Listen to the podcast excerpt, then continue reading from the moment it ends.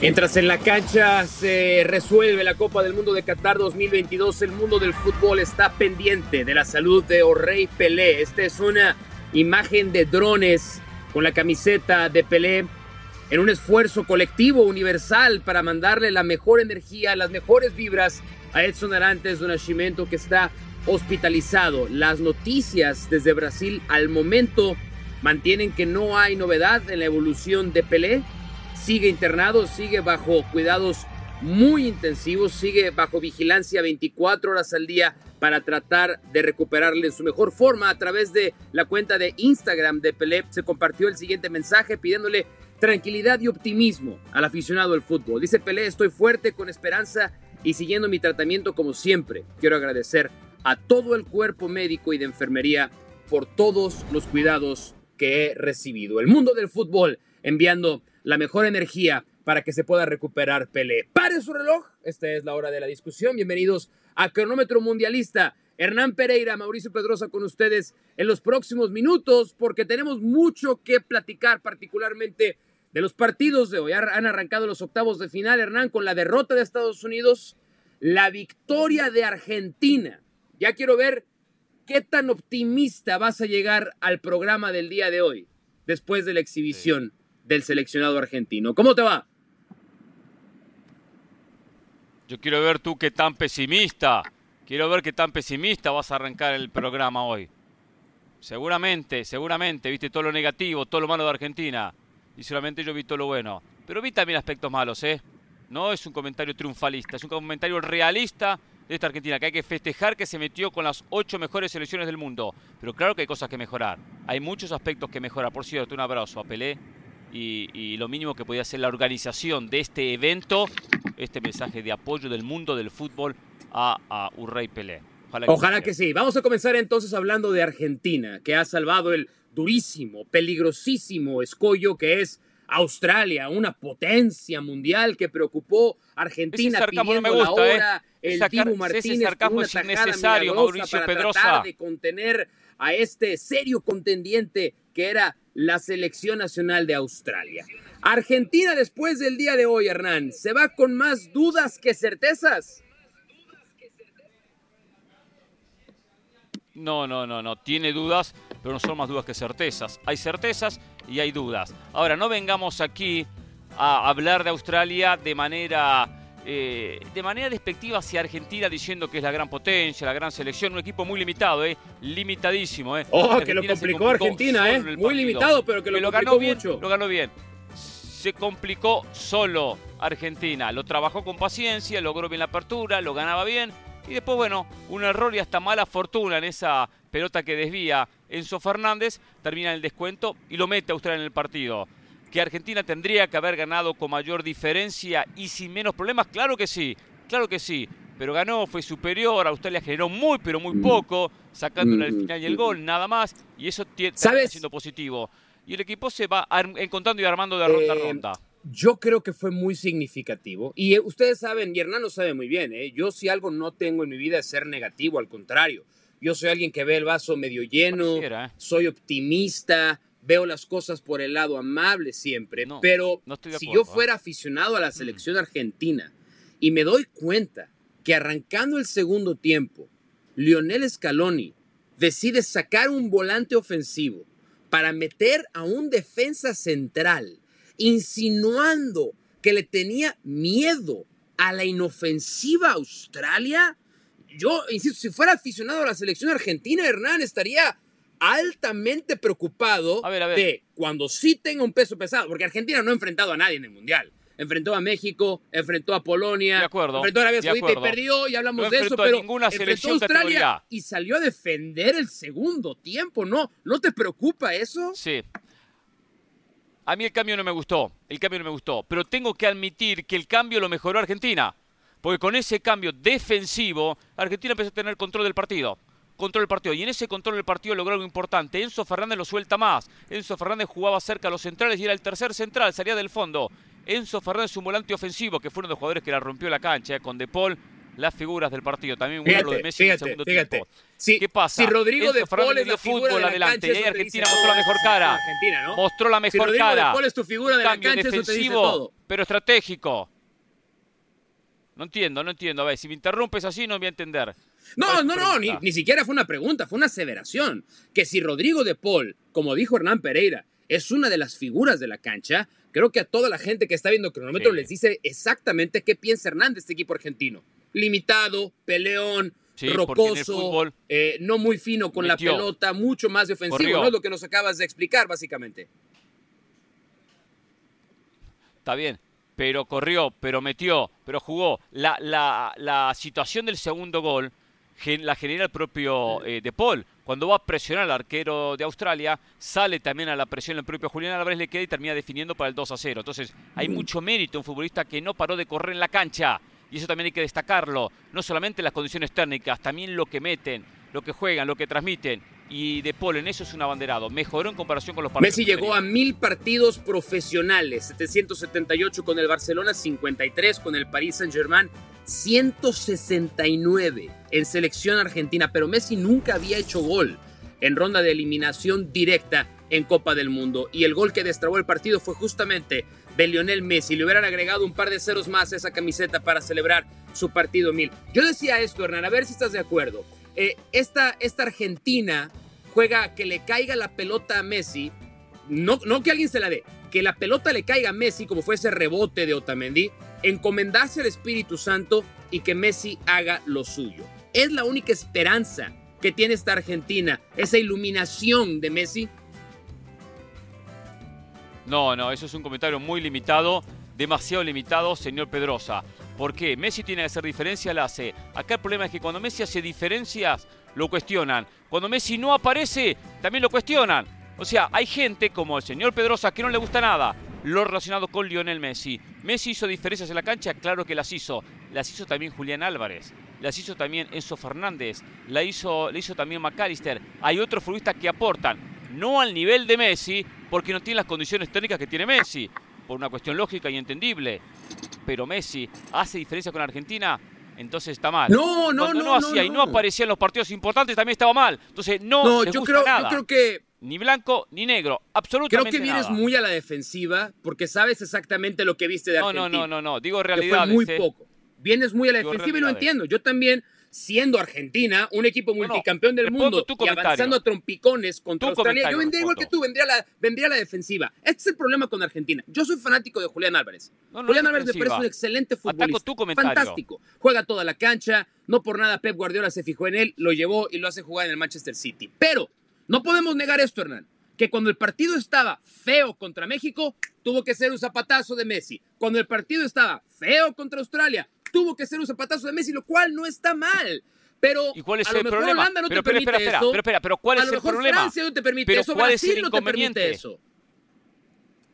Pero ¿cuál es el inconveniente que aparezca? Si aparece Mbappé con Francia, lo aplaudimos. Aparece Messi con Argentina, lo criticamos. Te lo voy a aparece decir. Neymar con Brasil, Te lo voy a decir el inconveniente. Aparece Messi con Argentina, lo Te lo voy a decir en 20 Entonces, ¿en qué- segundos el inconveniente. Estamos. Que si en Tiene Francia no aparece Mbappé, Tiene que aparecer aparece Giroud importantes. o aparece Griezmann. Que si en Brasil no aparece Neymar, que no ha aparecido. Ha aparecido Richard, eh, Richarlison. Ha aparecido Vinicius. En Argentina, si no aparece Messi, se les apaga la luz. Y es un problema de aquí en adelante. En cuando dos realmente partidos como titulares. Argentina en cuartos de final. Pero me gusta, me gusta este Hernán Pereira, ¿eh? Me gusta este Hernán Pereira. Convencido, eh, agrandado, porque viene agrandado hoy Hernán, de lo que ha visto de Argentina. Vengo agrandado. Vengo contento, vengo contento. Nadie me va a quitar esta alegría. Pero hay una cosa, ¿eh? No cuestiono lo siguiente. Argentina tiene que mejorar. Porque no jugó con ninguna selección categoría A. Cuando juegue tendrá que mejorar mucho. Ahora algo importante va a encontrar espacios. El siguiente escollo va a ser Países Bajos, que derrotó a la selección nacional de los Estados Unidos 3 a 1. El partido fue cómodo para, para Países Bajos, más allá de que Estados Unidos parecía que empujaba al equipo neerlandés contra su arco. eh, Marcaron la diferencia futbolistas como Dumfries, Blind, obviamente Memphis. Se lo ha comido Van Gaal a Greg Berhalter. El propio, lo mejor fue que Van Gaal lo dijo públicamente en la conferencia de prensa. Básicamente dijo, me comí al entrenador rival. Pero esta selección neerlandesa, Hernán, aspira a semifinales o sale, sale desfavorecida contra Argentina. No, no, claro que aspira. Aspira a semifinales y porque no está más allá de semifinales. Que no va a ser fácil el camino, claro que no va a ser complicado contra Argentina ahora y si llega a una hipotética semifinal contra el que enfrente, quizás Brasil. Va a ser muy complicado, pero hoy dijo una muy buena imagen, totalmente de acuerdo con lo que dijo Vangal. Le ganó la partida tácticamente. Eh, eh, planificó el partido de acuerdo a lo que hacía Estados Unidos. El problema de tener un plan el A y no tener plan B. Estados Unidos jugó lo mismo en los tres partidos. Impuso condiciones, hoy lo intentó. Y Países Bajos retrocedió un poquito, le generó espacio. Lo de Dumfries por derecha fue espectacular con dos habilitaciones de jugadas trabajadas de pase a ras del piso hacia atrás, no, de casualidad. por supuesto. Y le terminó ganando el partido. Sí, yo... Bien. No estuvo a la altura. Estados Unidos no pudo jugar en la gran categoría, en la categoría A. Normal, yo creo que nadie puede sorprenderse con lo que vio en la cancha. Estados Unidos compitió hasta donde le dio. Su medio campo no rotó, no tenía por qué rotar, no hay más y llegó desgastado este partido. Ya, ya hablaremos de Estados Unidos, pero voy a decir esto sobre este Países Bajos, de esta versión de Luis Vangal. Luis Vangal ha dirigido 11 partidos en Copa del Mundo, no ha perdido, 8 victorias, tres empates. Y a todos ustedes que aspiran a ver otra vez a la naranja mecánica y este fútbol ofensivo, busquen en otro lado. Este es un equipo pragmático, muy inteligente, muy físico y ya me estoy yo anticipando a ese que puede ser un partido bien, bien, bien interesante contra Argentina el próximo viernes. Vamos a, vamos a pedirle al profesor Pereira que dé calificaciones, la boleta para el fútbol de los Estados Unidos el equipo que se ha ido eliminado. Estados Unidos, Hernán, ¿se va con mención honorífica o qué calificación le pones? Le pondría un muy buen mundial, muy bueno, eh, siete puntos, porque de los cuatro partidos perdió uno solo, porque avanzó de ronda, porque tuvo una muy buena primera etapa, porque le hizo un gran encuentro a Inglaterra, porque fue superior a Gales, porque fue superior a Irán, por lo tanto, termina aprobando. Es verdad que en octavos, bueno, le queda grande las circunstancias, pero hay que analizar los cuatro partidos que jugó el equipo de Berhalter. Y aparte, con una actitud de, valentía, yendo al frente, proponiendo. Por tanto, le doy una nota de muy bueno. No excelente, no fantástico, muy bueno. Estoy totalmente de acuerdo con Hernán. Para que vean que acá no venimos nada más a pelear por pelear. Esos son otros programas. Cuando Hernán dice la verdad, voy a estar de acuerdo con él y voy a unirme a lo que dice. Y nada más le voy a agregar esto. Obviamente, el deportista de los Estados Unidos compite para ganar, no compite para otra cosa. Pero en el big picture que le llaman en los Estados Unidos, había un plan en el largo plazo que era que este equipo se sintiera competitivo. Y te voy a decir algo, Hernán. Probablemente seis o siete titulares de los que vimos hoy jugar octavos de final en una Copa del Mundo en el 2022 van a ser titulares en la Copa del Mundo que se va a jugar en Estados Unidos y algunos partiditos en Canadá y en México. Esa es la gran victoria para Estados Unidos, que no llegó al Mundial de Rusia en el 2018, que tuvo que hacer una implosión de su fútbol, comenzar a buscar talento de otro lado y creerse que puede volver a competir. El plan es a ocho años. Hoy mucha gente pide la salida de Greg Berhalter. Yo creo que sería un error, porque este equipo poco a poco ha sido construido. A mí me ha parecido un muy buen Mundial de Estados Unidos en el que ha cumplido todos y cada uno de sus objetivos. Pero con esto se fue, se fue con CACAF. Hay un café en Doha que se llama el Concacafé. Yo imagino que hoy lo van a cerrar. No sé si Hernán se fue a tomar algún, algún expreso ahí. Eh, Canadá perdió los tres partidos. Costa Rica eh, le puso drama a su, a su mundial. México hemos hablado hasta el cansancio de ellos y acabamos de hablar de Estados Unidos. ¿Qué calificación le pone el profesor Pereira a la CONCACAF en el mundial? Y ahora con cuatro, cuatro puntos a la CONCACAF. Al fin y al cabo termina siendo más de lo mismo, una muy pobre imagen. La selección que se llevó el resultado más abultado de CONCACAF, Costa Rica. Eh, la confederación que puso menos equipos en los octavos de final, CONCACAF, que solo puso a Estados Unidos. Al fin y al cabo, no, nada, nada cambia en CONCACAF. La mediocridad futbolística sigue siendo lo mismo, torneo tras torneo, Copa del Mundo tras Copa del Mundo. Por tanto, esa es la calificación. Algunos más alto, otro más bajo. De México se esperaba más, no hizo lo suficiente. Eh, de Canadá esperaba más, de Canadá, esperaba más de la selección canadiense, por lo menos algún punto. Ni un punto sumó Canadá, que fue la mejor selección en las eliminatorias. Por lo tanto, nota baja para. Ahora, estando de acuerdo con la, nota baja para CONCACAF, creo que sí tenemos que individualizar el caso. Sí creo que es... A ver, obviamente lo podemos analizar en grupo y no vamos a encontrar demasiadas luces. Eh, creo que el mensaje principal es, CONCACAF que durante un tiempo amagó con poder competir a otro nivel, cuando Conmebol le permitió jugar Copa Libertadores, cuando Conmebol le, le permitió jugar Copa América. Hoy se lo permite, y no informemos mal, ¿eh? No le fue mal. No Conmebol lo permite. Con CACAF lo rechazó. Eso es a lo que ¿eh? voy. Entonces, ¿eh? con CACAF se ha, se ha retrotraído. le permitió. Se, ha retrotraído a su mediocridad. Y se ha olvidado de competir. Y ese es un problema. Y entonces quedamos a el más rico, el que tenga más recursos, es el que al final del día le va a ir mejor. Las diferencias de CONCACAF hacia el mundo se notan, pero internamente en CONCACAF, Fernán, se van a seguir notando. Y Estados Unidos se separó ya, Canadá se va a separar, a ver cuánto se rezagan México y los países centroamericanos. Eso también puede ser un gran problema a la larga, ¿no, Hernán? Sí, eso le puede costar caro con CONCACAF, exactamente. Solo un, un dato. En Copa Oro antes iban invitados de Sudamérica Hoy no, va el decimoquinto de CONCACAF y el decimosexto termina siendo Qatar, que futbolísticamente no le aporta nada, en vez de invitar a dos selecciones de Sudamérica como en el pasado. Jugó Perú, jugó Colombia, jugó Brasil. Eh, ha dado la vuelta, vamos a quedarnos en CONCACAF, pero específicamente en México. Mauricio Imay, antes del Mundial, le pidió a Gerardo Martino que se escribiera a sí mismo una carta. El contenido de la carta fue apenas revelado en las últimas 24 horas. Si no lo han visto, siéntense, siéntense para que no se vayan a desmayar. Adelante.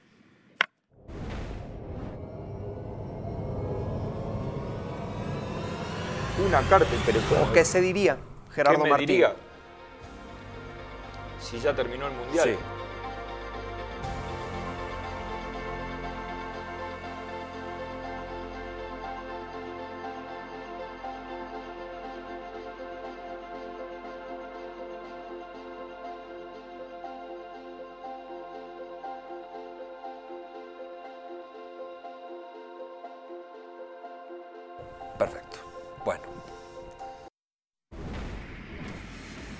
Y el contenido de la carta es esta frase, podrías haber hecho más. ¿Por qué? ¿A qué se estaba anticipando el Tata Martino? ¿Por qué se escribió antes del Mundial, podrías haber hecho más? ¿A qué crees que se refiere, Hernán Pereira? Que siempre la crítica lo va a llevar al punto de que nunca es suficiente siempre se exige, se pide más, a veces no se analiza la realidad. Yo creo que él, ve en esto que sabía que el mensaje iba a terminar a la corta o a la larga de la siguiente manera. Podrías haber hecho más. ¿Qué es lo que la prensa exige? Lo que tú exiges, lo que el mundo futbolístico exige, lo que México exige, que tendría que haber hecho más. Cuando no ven otras situaciones que hay que ver del fútbol mexicano. Pareciera que el único culpable responsable de este fracaso de México es el Tata Martino. ¿Es uno de los responsables? Sí. Sí, sí hay muchos, pero él es el máximo responsable. y yo lo que me pregunto es, si ya ¿eh? él lo sabía, yo tengo dos preguntas. Una es, ¿qué? ¿Qué más pudo haber hecho? ¿Pudo haber peleado más con los directivos? ¿Pudo haber sido más riguroso en la disciplina dentro del plantel? ¿Pudo haber tomado más control del plantel y que hubiera menos control por parte de algunos futbolistas de experiencia? Y la segunda pregunta es, ¿por qué no lo hizo? Porque no quiso, porque no pudo, porque no lo dejaron. A, mí me causa un gran conflicto, es decir, ya, de por sí existía una molestia con Gerardo Martino por su rendimiento como director técnico. Y esto que escribió antes del Mundial, de, llévalo a cualquier otra profesión, llévalo a cualquier otro oficio, Hernán. Es casi, casi como negligencia esa admisión de Gerardo Martino. Sí, eh, él seguramente eh, en su momento no pensó lo que iba a terminar viviendo. Ahora, cuando hoy en frío nosotros analizamos, decimos, sí, podría haber hecho más. ¿Qué podría haber hecho? Haber buscado solucionar el tema Chicharito, no lo solucionó, no lo solucionó. Haber enfrentado ante la realidad del problema, llevó a mujeres a la concentración, por eso va a ser sancionado, pero sigue siendo parte de la selección. Al fin y al cabo no va a ser ni el primero ni el último que lo haga. Eh, podría haber actuado diciendo en su momento, no estamos en el nivel futbolístico que queremos, Copa Oro, final, Liga de Naciones, por lo tanto vamos a mejorar eh, y, no encontró mejoría. hay cosas que reprocharle al propio Tata Martino. De repente él sentía que en un momento se iba a hundir o capaz que su personalidad lo ha llevado a esto. Y sabe que a la larga después se termina lamentando de cierta... Sí, esa actitud derrotista eh, a mí me causa demasiado conflicto antes de haber arrancado la Copa del Mundo. Vamos a firmar de puño y letra. Ojalá que ya no haya yo escuchaba el final de Jorge Ramos y su banda una acusación muy seria al árbitro del partido de Uruguay, demasiado seria, una acusación, no, no alcancé a distinguir quién fue. Ojalá que el arbitraje no sea más una conversación. Vamos a firmar nuestros pronósticos. Francia-Polonia. ¿Quién avanza de este partido y cómo? Yo me voy con la clásica, me voy con la fácil, me voy con el favorito sin duda Francia. Es el, le costará de repente la apertura, quizá le cueste el 1 a 0. Polonia no lo he visto ofensivamente con ningunos argumentos. Podrá defenderse y aguantar, pero a la larga va a terminar. Nadie, nadie avanza con demasiada suerte en una Copa del Mundo. Polonia agotó ya sus tres deseos. El primero fue no perder contra México, lo logró. El segundo fue ganarle a Arabia, lo logró. Eh, el, tercero fue aguantar lo más que pudiera Argentina que no lo goleara y lo logró. Los genios conceden tres deseos, no conceden más y el muy pobre fútbol que ha mostrado Polonia me da la impresión de que Francia debería de resolverlo. Francia ahora, que creo que muchos especialistas pensaban que se podía caer, no se cayó y solamente se va a hacer más fuerte. Inglaterra va a enfrentar a Senegal, ya sabemos en Senegal la ausencia de Sadio Mané, su mejor jugador, el vigente campeón o el vigente poseedor del balón de plata. 68% le da de probabilidades de avanzar el Football Power Index. ¿Quién avanza en el Pereira Power Index? También Inglaterra, también Inglaterra que tiene más peso individual, que dejó una buena sensación en algunos partidos, sea aquel debut contra Irán, eh, el partido de cierre contra Gales, no tanto contra Estados Unidos, pero en esta, en esta instancia pesa mucho la experiencia, una selección que fue finalista en la última Eurocopa, que llegó a semifinales en la última Copa del Mundo, con un proceso de hace muchos años de, de la mano de, de Southgate. Por lo tanto, Inglaterra, toda la sensación que va a ser el conjunto que se meta para enfrentar a Francia si en los Phil final. Foden juega más de 70 minutos, Inglaterra va a ganar el partido. Ha sido grosera la manera en que ha gestionado los minutos del mejor jugador inglés, Gareth Southgate. Lo puso con el grupo prácticamente resuelto. Phil Foden jugó muy bien y Phil Foden anotó. Foden tiene que iniciar y si inicia, seguramente Inglaterra va a avanzar sobre Senegal. Eh, ¿Cómo vas a festejar este histórico triunfo, esta histórica clasificación de Argentina a cuartos, Hernán? No es Ah, no. histórica ni es Ah, bueno, es que estamos acostumbrados a esta victoria. tan- ¿sí? Festejamos los tan animados a los argentinos uno está contento que uno va pasando de ronda. Hay que estar contento, ¿eh? Usted festejaba siempre, Siempre. llegar a octavo de final. Siempre, no, no. Exactamente. Por eso no nos comparamos con las grandes Bueno, potencias. Qué eso bueno que, que nos que pusiste ahí. Te mando un abrazo, Hernán. Felicidades por el triunfo argentino. Que disfrutes. Abrazo. Hasta la próxima.